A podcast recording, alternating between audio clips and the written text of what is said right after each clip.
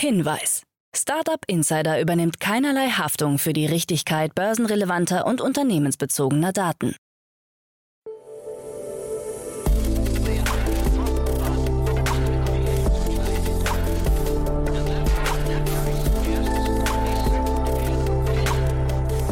Startup Insider Daily. Morgen Update. Einen wunderschönen guten Morgen und herzlich willkommen zu Startup Insider Daily. Mein Name ist Jan Thomas. Heute ist Dienstag, der 8. März. Ja, und das sind heute unsere Themen. Exit für Vergleich.org. Christian Lindner gibt den Haushaltsplan bis 2026 bekannt. Klarna nimmt weitreichende Produktänderungen vor. Elon Musk äußert sich zum Verkehr der Zukunft. Und die Sprachassistentin Alexa von Amazon ist in der Lage, sich selbst zu hacken. Heute bei uns zu Gast im Rahmen der Reihe Investments und Exits ist mal wieder Otto Birnbaum von Revent. Und ja, wir haben mal wieder zwei richtig coole Themen besprochen, muss ich sagen. Hat mir großen Spaß gemacht. Kommt sofort nach den Nachrichten mit Anna Dressel. Aber wie immer der kurze Hinweis auf die weiteren Folgen heute. Um 13 Uhr geht es hier weiter mit Thorsten Rabe. Er ist der Country Manager Deutschland von Konto. Ja, und da sprechen wir über eine der größten Finanzierungsrunden, die wir hier je besprochen haben, nämlich über 486 Millionen Euro, die investiert wurden. Das Unternehmen ist jetzt mit 4,4 Milliarden Euro bewertet Angeführt wurde die Runde von TCV und von Tiger Global. Ja, und ihr wisst ja, es geht um das Thema Finanzlösung für Unternehmen. Ist ein sehr, sehr spannendes Gespräch geworden und vor dem Hintergrund der Runde natürlich sowieso sehr unglaublich. Also unbedingt reinhören, das kommt um 13 Uhr.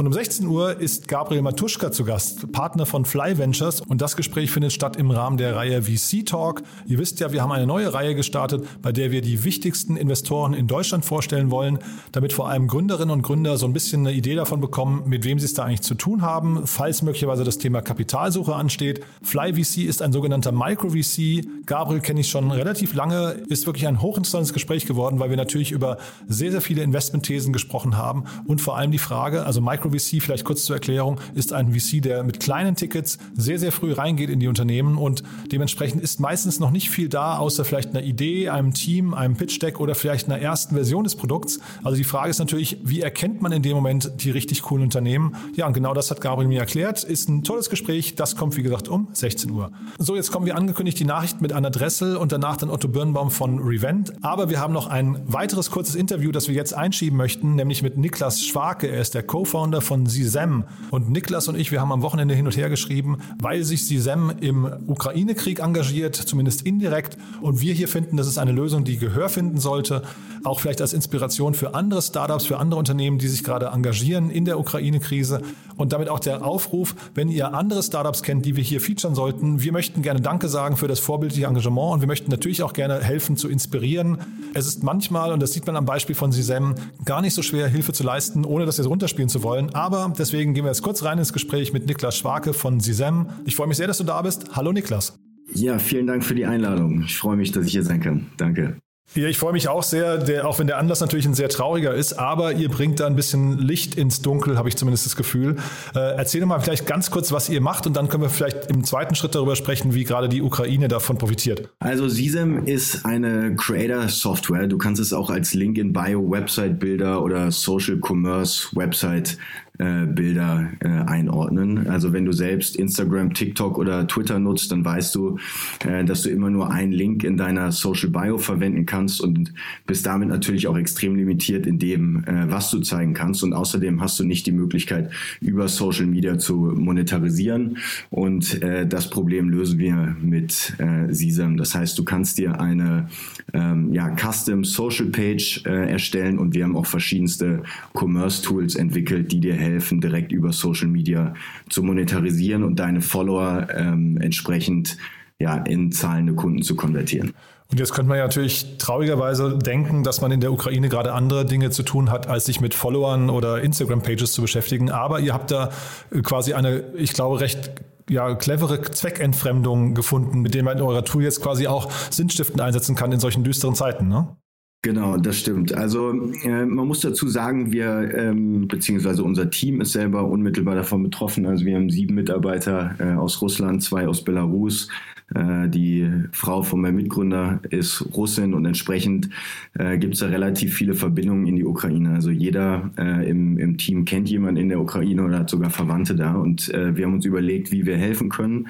Und äh, jetzt ist es so, dass die beiden äh, Klitschko-Brüder äh, natürlich aktuell sehr präsent sind äh, in den Medien und äh, daraufhin ähm, haben wir uns die Social-Media-Kanäle, ähm, vor allem von Wladimir Klitschko, äh, angeschaut und äh, da ist uns aufgefallen, ähm, ja, dass er äh, seine Social Bio noch nicht optimal nutzt und sind dann auf das Team ähm, Klitschko zugegangen, die dann relativ schnell reagiert haben und ähm, ja mit Sisem eine Spendenaktion äh, ins Leben gerufen haben. Genau, ich glaube, das ist jetzt wichtig zu verstehen. Also ihr habt quasi eure, euren Link in der Bio genutzt, um auf eure Seite zu verweisen und da kann man jetzt, auf dieser Seite kann man jetzt anfangen zu spenden, ne? Genau, richtig. Also ähm, die, der, das Team Klitschko hat eine eigene Spendenseite damit erstellt. Also ähm, über die Page wird verlinkt zum Beispiel auf ein Herz für Kinder von Bild, auf die Stiftung RTL, auf die National Bank of Ukraine. Also verschiedenste verifizierte Spendenaktionen, äh, die das Team Klitschko zusammengestellt hat. Und ähm, ja, darüber sind extrem viele Leute in den letzten paar Tagen äh, auf der Page gelandet. Wir sehen, dass auch extrem viel geklickt wird. Wir können nicht genau sagen, äh, wie viel bisher gespendet wurde, weil das alles äh, externe äh, Partner sind. Ähm, aber ähm, ja, ähm, die Resonanz ist überwältigend gewesen in den letzten paar Tagen. Und für die Menschen, die jetzt helfen möchten, wenn sie spenden möchten, finden eben bei euch. Wir werden euch das verlinken. Wir werden quasi euren Link nehmen und äh, bei uns in die Shownotes packen. Dann kann man sich A, Sisem mal kurz angucken, aber man sieht eben auch eine ganze Reihe an Möglichkeiten, wie man eben dort zumindest unterstützen kann. Genau, richtig. Also man kann einfach auf das Instagram-Profil von äh, Klitschko gehen. Äh, also Username ist auch einfach at äh, Klitschko oder man ähm, ruft direkt den Link auf über ähm, sisem slash act.now.by.klitschko und landet dann auch äh, direkt auf der Seite und kann darüber spenden. Wie gesagt, wer jetzt nicht mitschreiben wollte, wir verlinken das. Ist auf jeden Fall ein, ein cooles, äh, cooles Projekt, finde ich. Man sieht daran, wie kreativ äh, man, ja, man zumindest helfen kann. Manchmal ist es gar nicht die offensichtlichste Lösung, aber ja, vielleicht ein bisschen um die Ecke gedacht, nochmal als Inspiration für alle anderen. Da gibt es vielleicht für jeden eine Möglichkeit zu helfen. Und wenn nicht, dann zumindest finanziell an der Stelle mit eurem Link. Genau, wir würden uns freuen, äh, wenn möglichst viele Spenden zusammenkommen. Und wer möchte, kann den Link selber auch nutzen, in seinen Instagram Stories teilen, über LinkedIn teilen, also grundsätzlich über alle Social Media Kanäle. Ähm, ja, es wäre schön, wenn wir möglichst viele Leute mit erreichen äh, und natürlich äh, möglichst viel gespendet wird. Niklas, vielen Dank, dass du da warst. Ist ein tolles Projekt. Äh, wir unterstützen das gerne. Und wie gesagt, den Link findet man auch jetzt bei uns in den Shownotes. Also gerne einfach draufklicken und am besten sofort spenden. Super. Dankeschön. Insider Daily. Nachrichten. Exit für Vergleich.org. Laut Medienberichten für bis zu 95 Millionen Euro übernimmt die britische Domain-Firma CentralNick den Affiliate-Publisher VGL Verlagsgesellschaft, unter anderem Betreiberin der Produktvergleichsplattform Vergleich.org. Damit bahnt sich einer der größeren Deals in der Affiliate-Marketing-Szene der vergangenen Jahre an. In einer Pressemitteilung erläutert Central Nick CEO Ben Crawford die Hintergründe. Wir haben uns dazu entschlossen, in die VGL-Gruppe zu investieren, da unsere Analysen gezeigt haben, dass Vergleich.org die beste Produktvergleichswebseite in Europa ist. Demnach werde die VGL auf Basis eines Unternehmenswertes von 60 Millionen Euro erworben. Die erste Zahlung in Höhe von 67 Millionen Euro erfolgt in Bar. Durch zusätzliche Vereinbarungen könnte der Kaufpreis in den kommenden drei Jahren um weitere 38 Millionen Euro steigen. Laut Handelsregister gibt es bei der VGL Verlagsgesellschaft GmbH keine externen Investoren. I have an announcement to make. Christian Lindner gibt Haushaltsplan bis 2026 bekannt. Bundesfinanzminister Christian Lindner, FDP, plant in seinem Haushalt bis 2026 rund 200 Milliarden Euro für Klimaschutz, Wasserstofftechnologie, Ladeinfrastruktur und Modernisierung der Industrie ein. Dies gab er in der ARD-Sendung Bericht aus Berlin am Sonntagabend bekannt. Den Plänen zufolge solle Deutschland moderner und nachhaltiger werden, in saubere Technologie investieren und seine künftige Wettbewerbsfähigkeit sichern. Durch die vorgesehene Abschaffung der EEG-Umlage sollen zudem die Menschen entlastet werden. Unter dem Begriff Freiheitsenergien solle die Bundesrepublik in der Energieversorgung unabhängiger werden. Lindner sprach sich zudem erneut dagegen aus, die Schuldenbremse dauerhaft aufzuweichen, da er dabei Gefahren für die Stabilität der Staatsfinanzen sehe. Klarna nimmt weitreichende Produktänderungen vor. Nach heftiger Kritik kündigt das schwedische Fintech Klarna für Deutschland und Österreich weitreichende Produktänderungen an. Vor allem junge Menschen haben in den letzten Wochen auf Social Media mit dem Hashtag Klarna Schulden auf ihre zum Teil horrenden Schulden hingewiesen, die sie durch den Service der Buy Now Pay Later Lösung angesammelt haben. Daraufhin haben die EU-Kommission und die US-Administration bereits angedeutet, dass sie neue, strengere Regeln für BNPL einführen wollen. Klarna möchte diesen Regulierungen und dem Vorwurf, eine digitale Schuldenfalle zu sein, nun zuvorkommen. Aus diesem Grund soll beispielsweise die Zahlungsfrist für Rechnungen von 14 auf 30 Tagen verdoppelt werden. Zudem sollen sich die Mahngebühren reduzieren und revolvierende Kredite ohne eindeutiges Enddatum werden komplett gestrichen. Satelliten sollen Ozeanmüll aus dem Weltraum tracken. Aktuellen Schätzungen des World Wildlife Fund WWF zufolge befinden sich 80 Millionen Tonnen Plastik bereits am Meeresboden. Ein weiterer Teil treibt auf der Wasseroberfläche. Laut WWF landen jährlich rund 10 Millionen Tonnen Kunststoff im Meer, was einem mit Plastik gefüllten Lkw pro Minute entspricht. Wie sich die schwimmenden Mülldecken ansammeln, bewegen und ausbreiten, ist bislang weitgehend unklar. Die Europäische Weltraumagentur ESA möchte deshalb mit Hilfe von Sensoren prüfen, ob sie künftig den Müll überwachen können. Laut dem Forschungsleiter Peter de Markt seien gegenwärtige Satelliten nicht dazu entwickelt worden, Plastik zu erkennen. Deshalb müsse ein Mix aus unterschiedlichen Messgeräten zum Einsatz kommen. Aktuell werden mikrowellenbasierte und optische Sensoren erprobt, sagt ESA-Forscher Paolo Corradi gegenüber dem Online-Magazin Future Zone. Elon Musk äußert sich zum Verkehr der Zukunft. Der Tesla-Gründer erwartet trotz des zunehmend autonomen Fahrens keine deutliche Verbesserung bei Staus. Auf Twitter bezeichnet Musk den Stau als den Zitat ultimativen Bosskampf und erklärte, selbstfahrende Autos werden den Verkehr irrsinnig erhöhen, weil man nicht mehr die Mühen auf sich nehmen muss, selbst zu fahren. Dies führe aus seiner Sicht perspektivisch eher zu mehr Verkehr, wodurch dann auch Staus häufiger auftreten dürften.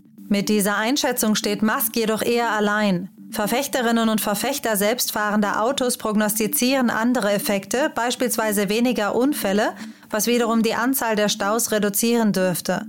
In der Welt der vernetzten Autos könnten dann sogar Ampeln der Vergangenheit angehören. Auch werde der Besitz von Autos zurückgehen, da sich Nutzer einfach autonome Fahrzeuge per App bestellen werden, wodurch deutlich weniger Autos auf Parkplatzsuche wären, was ebenfalls den Verkehr reduzieren dürfte. Netflix startet tägliche interaktive Quizshow. Der Streaming-Anbieter Netflix hat eine neue Serie im Programm angekündigt und gleich den ersten Trailer dazu veröffentlicht. Trivia Quest, eine Quiz-Sendung, mit der die User spielerisch das Allgemeinwissen verbessern können, soll ab dem 1. April 2022 starten. Jede veröffentlichte Episode enthält 24 Fragen aus den Kategorien Wissenschaft, Geschichte, Unterhaltung, Sport, Kunst und Geographie. Mit den Antworten helfen die Spieler dem virtuellen Helden Willy dabei, die animierten Bürger von Trivia Land vor dem bösen Rocky zu retten, der alles Wissen der Welt für sich horten will. And I heard you got hacked. Alexa hackt sich selbst.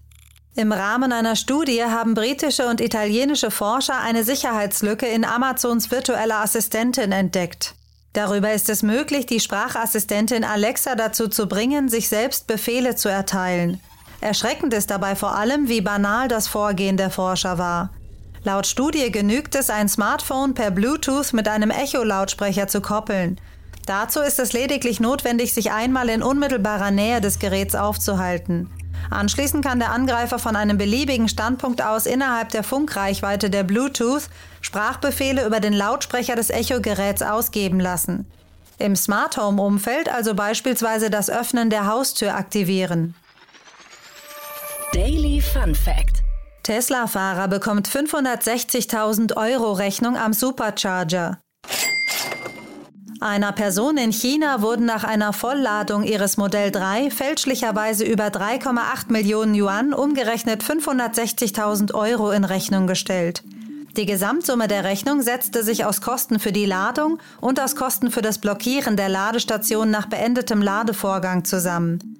Alleine um die für letzteres veranschlagte Summe hätte das Fahrzeug bei gegenwärtigen chinesischen Stromkosten über 32.000 Mal aufgeladen werden können. Den Fehler sah die Vertretung von Tesla in China ein, weshalb dem Fall nachgegangen wurde. Das Unternehmen gab daraufhin zu, dass im Backend des Supercharger-Systems ein Fehler aufgetreten war. Durch den Vorfall werden nun auch andere Besitzerinnen und Besitzer von Tesla Elektroautos aufmerksam und beginnen ihre Rechnungen zu überprüfen. Startup Insider Daily. Kurznachrichten. Das Schweizer Foodtech-Startup Planted und die Deutsche Bahn stellen gemeinsam die Weichen für veganen Genuss auf Reisen. Seit dem 1. März 2022 können sich Bahnreisende in ganz Deutschland in der Bordgastronomie auf zwei vegane Gerichte mit Produkten von Planted freuen. Einen Sweet Chili Wrap und ein Teriyaki-Gericht. Bei Lidl kann man während seines Einkaufs das E-Auto kostenlos aufladen. Damit der Service nicht ausgenutzt wird, führte Lidl damals eine E-Charge-App ein, über die man den Ladevorgang starten konnte und auch nur eine bestimmte Zeit Strom erhielt. Damit ist am 9. März 2022 Schluss. Die Freischaltung der Ladesäulen läuft von dann an über die Lidl Plus App und nicht mehr über die E-Charge App. Tino Krause wird künftig die Rolle des Regional Director Central Europe bei Meta übernehmen. In dieser Funktion wird er für die Geschäftsentwicklung in 34 Ländern verantwortlich sein, darunter Benelux, Zentral- und Osteuropa. Er folgt auf Angelika Gifford, die kürzlich die Rolle als Vice President für Europa, den Nahen Osten und Afrika bei Meta übernahm. Die neue Beta-Version von WhatsApp soll ein Umfragetool in Gruppenchats mit sich bringen. Laut Medieninformationen wurde die Funktion im Rahmen des Updates 226070 im Testflight Beta-Programm von WhatsApp inkludiert. Telegram bietet solch ein Feature bereits seit Jahren. Signal hat zwar keine Umfragefunktion, man kann jedoch mit der Verwendung unterschiedlicher Emojis eine Art Umfrage erstellen. Bei einem Hackerangriff auf Samsung sollen wichtige Daten entwendet worden sein. Die Hackergruppe Lapsus Dollar soll wohl fast 190 GB an internen Daten von Samsung erbeutet haben. Unter den Daten sollen sich der Quellcode von Samsung-Komponenten wie Knox und Trusted Apps, dazu Daten über Gerätesicherheit und Verschlüsselung sowie die Quellcodes für die Bootloader sämtlicher Samsung-Geräte befinden auch an Quellcode für Samsungs Aktivierungsserver sowie die Samsung-Accounts sei man gekommen. Und das waren die Startup Insider Daily News von Dienstag, dem 8. März 2022.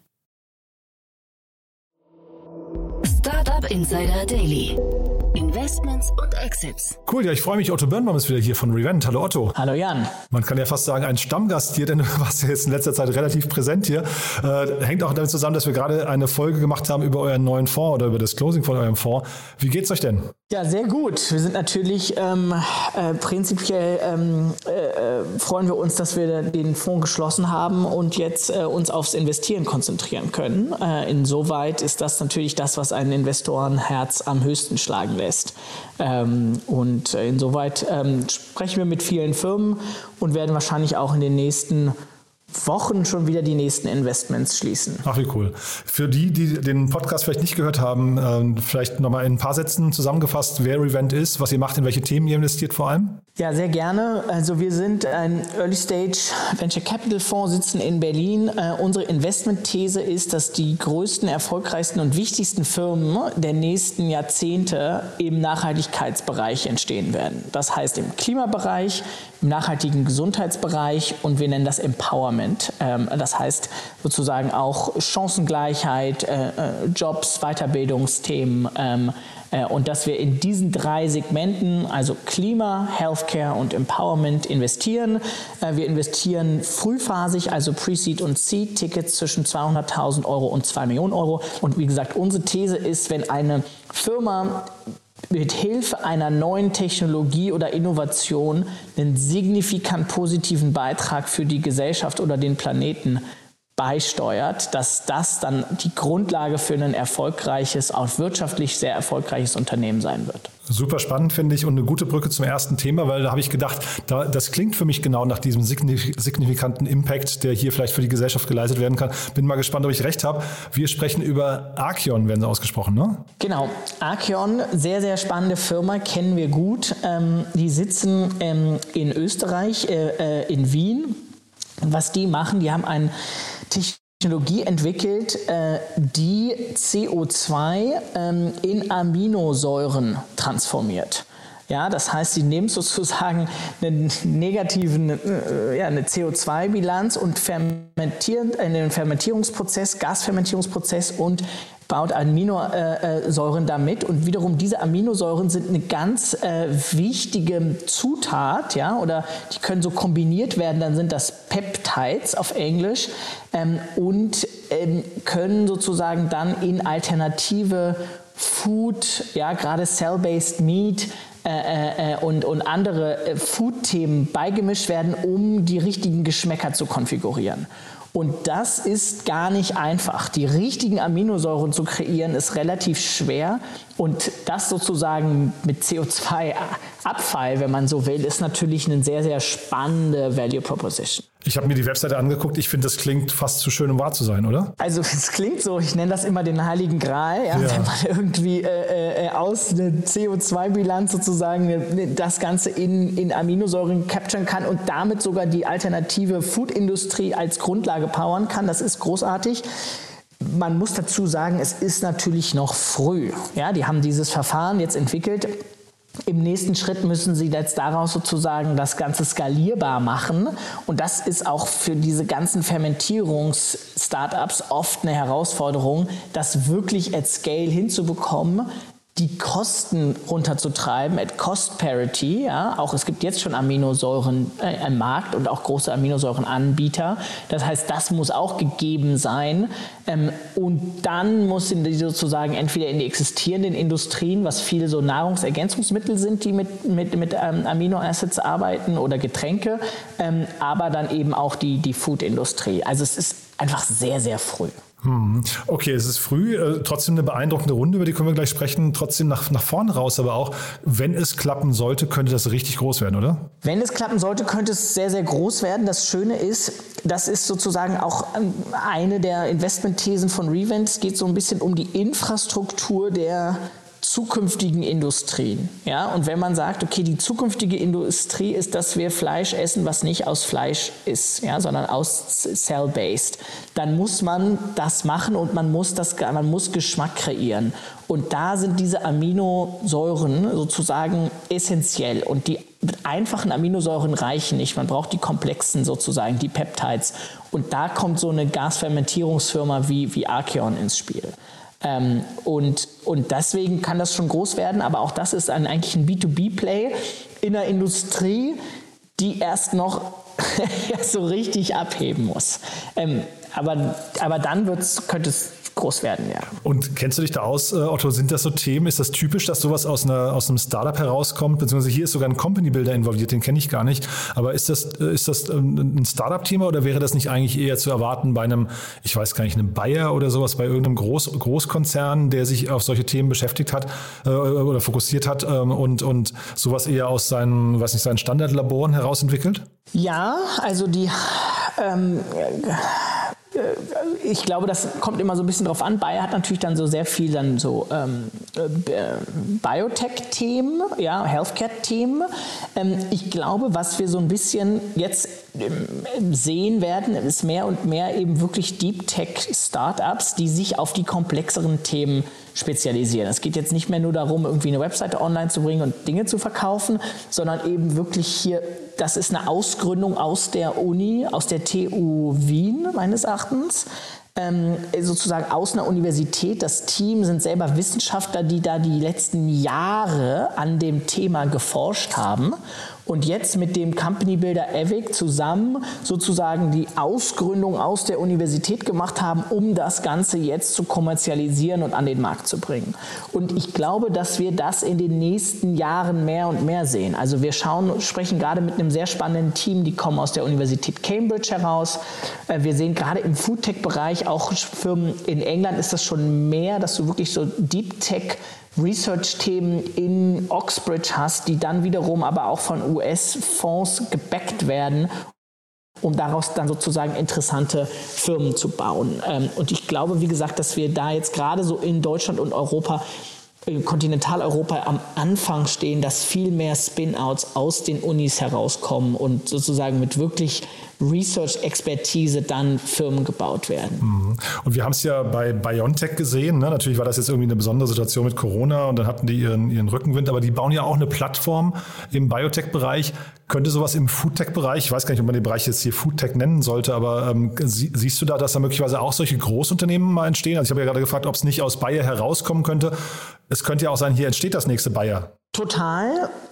Ich, also das ist jetzt, wenn man so möchte, so ein Asset Play. Ja, es geht sozusagen um diese, um diese Aminosäuren, um diese Peptides, die wirklich gut zu produzieren. Es gibt tatsächlich, gibt es auch schon in den USA Plattformen, die R&D im Food-Bereich machen, um dann sozusagen als ein Produkt, so das, was sozusagen woran Archeon arbeitet, dann sozusagen mit in ihr Portfolio aufzunehmen.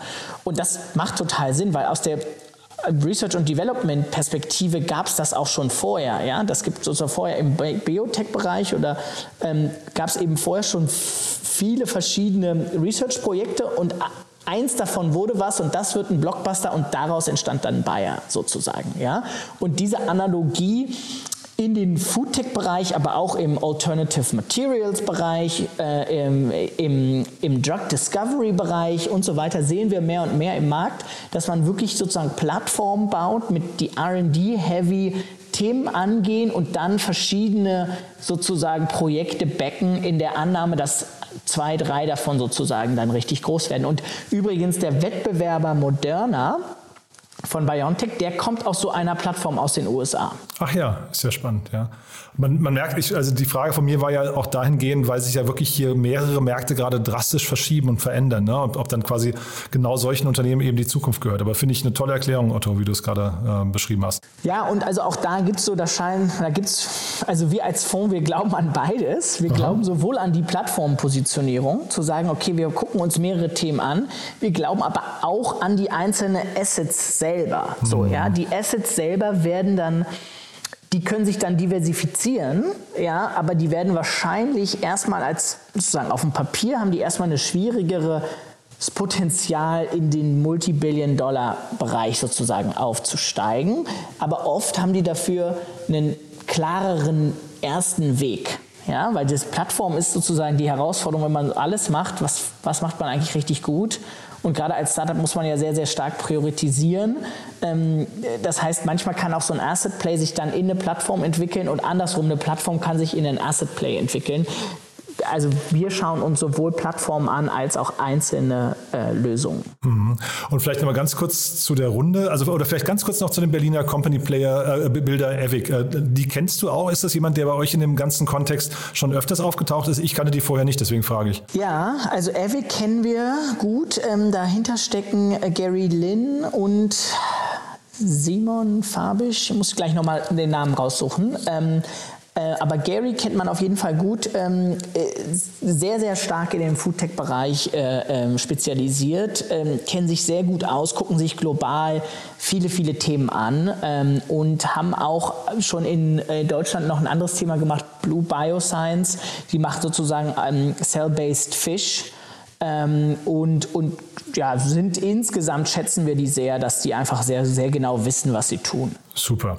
Und 6,5 Millionen Euro ist ja wirklich für die, für das Stadion wahrscheinlich auch, weil wir reden ja noch über eine sehr, sehr frühe Phase, ne? Ist, äh, ist ein ordentlicher Betrag, ne?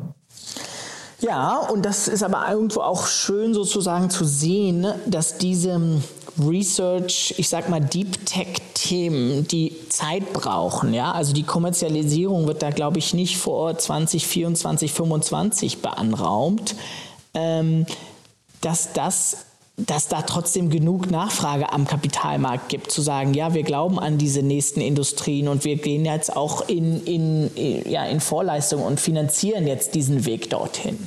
Ähm, und ich glaube, das wäre vor zehn Jahren wahrscheinlich nicht so möglich gewesen in mhm. Europa. Ja, super spannend. Du hast noch ein zweites Thema mitgebracht mit Blick auf die Uhr, wenn wir das jetzt nicht ganz so ausführlich besprechen können, aber ähm, trotzdem nochmal vom, vom Thema her mega spannend, finde ich, und auch mega relevant, ne? Ja, sehr gerne. Ähm, das zweite Thema heißt Provenance, ähm, eine englische Company und was die haben sozusagen die Headline, die We tackle Greenwashing mit Transparenz. Super. Ähm, und das ist witzigerweise sozusagen auch eine Revent-These, wenn man so will. Wir haben, wir haben einige Investments im Portfolio, wo wir sagen, okay, man muss erstmal Transparenz schaffen, damit man dann den Konsumenten eine Möglichkeit gibt, eine Wahl zu treffen. Und diese Wahl wird dann eigentlich den Markt verändern. Und sehr, sehr ähnlich macht das Provenance. Die gehen sozusagen auf, ähm, auf E-Retailer und schauen, äh, äh wie grün sind wirklich die Produkte, die dort angeboten werden und validieren die Value Chain und die Supply Chain und gucken, wie nachhaltig ist das und geben dann sozusagen eine, eine klare ähm, ja, eine klare Einschätzung ein, ist das, ist das jetzt hier wirklich, ist das Greenwashing oder mhm. sind die wirklich sozusagen grün? Und ich glaube, was spannend daran ist, man sieht sozusagen, es gibt mehr und mehr Konsumentennachfrage, wirklich zu verstehen, wie sieht eigentlich der Footprint auf einer Produktebene genau aus, sodass man eben bessere, ähm, ja, ähm, bessere Auswahl treffen kann als, als Kunde. Und das wird natürlich einen Riesendruck auf die Anbieter, auf die Firmen setzen, zu gucken, okay, wir müssen unseren Footprint nicht nur im, im, im Planet-Bereich, nicht nur im CO2-Bereich, sondern auch in unserem sozusagen, wie, wie, wird, wie wird produziert, was sind unsere äh, was sind unsere Werte, äh, äh, was sind da für Risiken, wie sieht die Korruption aus, wie sieht da Kinderarbeit aus, etc. Wie kann man das alles sozusagen ja, möglichst transparent und möglichst positiv setzen, weil die Konsumenten danach fragen und danach auswählen. Also ich, ich finde, dieses Thema ist so überfällig, Otto. Ich finde es toll, dass jetzt hier ein, ein Startup ist. Sie sind ja nicht die Ersten, die daran arbeiten, aber ich finde es toll, dass so ein Thema ähm, äh, ernst genommen wird. Ich finde es immer so eine Bankrotterklärung, vor allem jetzt mit Blick auf die letzten Bundesregierungen äh, zu sehen, dann so eine Glöckler oder wer auch immer da äh, in Charge war, wie wenig Ernsthaftigkeit man der Sache entgegengebracht hat. Weil natürlich möchte der Konsument eine einfache Möglichkeit haben, zu verstehen, was er da kauft und auch eine, eine, sagen wir, eine fundierte Entscheidung im Laden zu treffen. Und das wurde einfach durch, ich weiß nicht, eine Flut an Siegeln zum Beispiel oder so komplett äh, untergraben, finde ich. Und deswegen braucht es solche Lösungen, glaube ich, die einfach mal sagen, vielleicht, ich, keine Ahnung, ich kenne es jetzt nicht im Detail, aber die dann vielleicht mit einem Scoring um die Ecke kommen oder sowas, wo du einfach sagen kannst, das Produkt passt zu mir und das andere Produkt, das, da lasse ich die Finger, äh, die Finger davon. Ne? Total. Und das Spannende ist dann eigentlich auch zu schauen, wie können die Firmen das selber auch nutzen für ihr eigenes Portfolio-Management? Ja, wir haben da, ähm, gerade im Food-Bereich ist das recht einfach, weil die Value Chain nicht so lang ist. Aber wir haben da spannende Startups gesehen, wo du ganz klar sehen kannst, okay, wie sieht eigentlich mein mein, mein CO2-Footprint äh, aus und wie muss ich meine Produktions- oder Logistik-Chains anpassen, um den zu verbessern, mhm. um dann wiederum nach vorne raus eigentlich ein besseres Score oder eine bessere Positionierung gegenüber dem Endkonsumenten zu haben. Ja, total. Aber ich meine, das, das Thema geht ja hinterher weiter. Ne? Das ist die, die äh, Value Chain, aber du hast auch diese ganzen Themen wie, wie weit wird ein Wasser transportiert, um verkauft zu werden oder, oder in, der, in der ganzen äh, Fashion-Industrie, diese ganzen Sweatshops und solche Geschichten, die man einfach nicht mehr sehen möchte. Ne? Und äh, von daher, ich, also ich, ich glaube, das geht hinterher noch weiter, als man es vielleicht auf den ersten Blick äh, denkt. Es ist nur, ich glaube, endlich Zeit für richtige Lösungen da. Ne? Mhm. Total. Und das Schöne ist dadurch, dass jetzt auch mehr und mehr Industrien digitalisiert sind und werden, hat man jetzt auf einmal sozusagen die die Datenlage, um die zu analysieren und hochzuziehen und dann sozusagen auch andere Entscheidungen zu treffen. Wenn man jedes Mal eine händische Analyse fahren muss, das kann man ja nicht sozusagen jede Woche oder jeden Monat dann aktualisieren. Mhm. Was ich besonders cool fand, Peter Gabriel, ich weiß nicht, wie weit du den hörst oder, oder kennst, aber der Musiker und äh, auch Aktivist ist da ja eingestiegen. Das finde ich total cool, muss ich sagen. Also ein richtiges Vorzeigegesicht. Äh, der ist ja schon seit ganz langer, langer Zeit mit, äh, mit seinen Womit Studios dabei, die Welt ein bisschen zu ver verbessern. Ähm, also super cool. Aber vielleicht können wir gerade über die Runde noch ein bisschen sprechen, ne? Ähm, ja, sehr gerne. Also ich, ich fand es auch interessant, weil die Runde hatte jetzt für mich relativ viele Namen, außer Peter Gabriel, die ich jetzt nicht äh, so gut kenne. Ähm, äh, Working Capital Innovation Fund, Nordic Eye, das sind sozusagen so äh, die, die Hauptparticipants, äh, äh, Brandtech Group, Digital Currency Group. Digital Currency Group kenne ich, aber sagen wir mal, ist jetzt nicht irgendwie ein Creandum oder Northzone, äh, mhm. was man sozusagen so in den Nordics sonst ähm, ja, erwarten würde. Ähm, mhm. muss, muss man auch mal dazu sagen.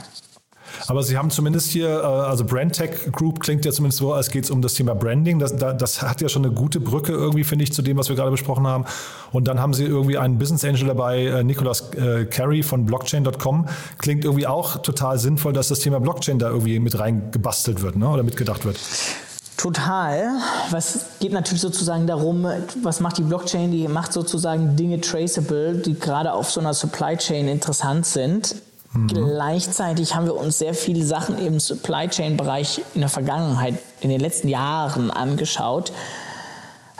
Und so wirklich tracen ist das noch nicht. Ja, das ist Echt, alles ja? noch, ja, gibt so ein bisschen Track and Trace und so ein paar Spot-Lösungen und so weiter. Aber so, so richtig die Plattform, auf der das sozusagen alles läuft und das über Blockchain nachgehalten wird, ist jetzt noch nicht unbedingt im Markt unterwegs. Ähm, und es ist auch komplex. Ja, also äh, kann man sich überlegen, wie viele Supplier da sozusagen in Scope 2 schon dahinter stecken und dann erst in Scope 3 und das Ganze global verteilt. Also da ist es jetzt nicht, dass da morgen jemand kommt und sagt, okay, wir legen jetzt mal alle Prozesse hier auf die Blockchain, bitte meldet euch hier an und dann funktioniert das. Ähm ja, nee, bin ich, bin ich bei dir und ich höre in deinem tiefen Durchatmen schon, dass es tatsächlich wahrscheinlich ein dickes Brett ist. Zeitgleich, Blockchain bedeutet für mich irgendwie auch ähm, Fälschungssicherheit. Ne? Und ich glaube, das ist an der, an dem, bei dem Punkt hier, wenn wir über Greenwashing sprechen, ist ja gerade Fälschungssicherheit. Also du möchtest ja hinterher zumindest, dass das, was jetzt hier veröffentlicht wird in dem Kontext, dass das hinterher unzweifelhaft ist. Ne?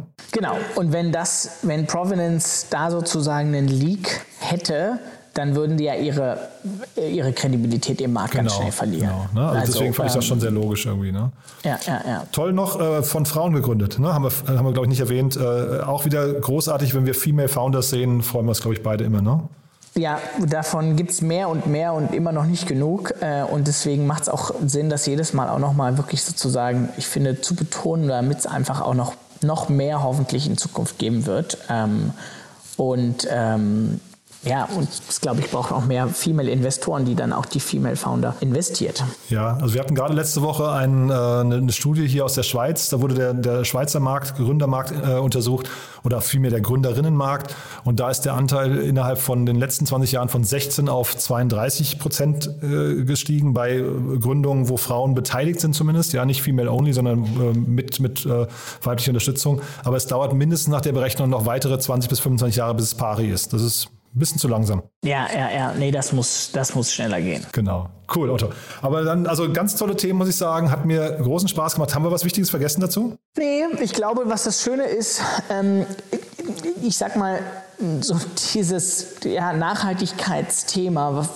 Irgendwo sind wir beim Revent, fokussieren wir uns auf eine Nische in Anführungszeichen. Ja, wir machen ja das, was andere Venture Capital Fonds machen, aber eben ausschließlich die Nachhaltigkeitsthemen, ja, Klima, Healthcare, Empowerment.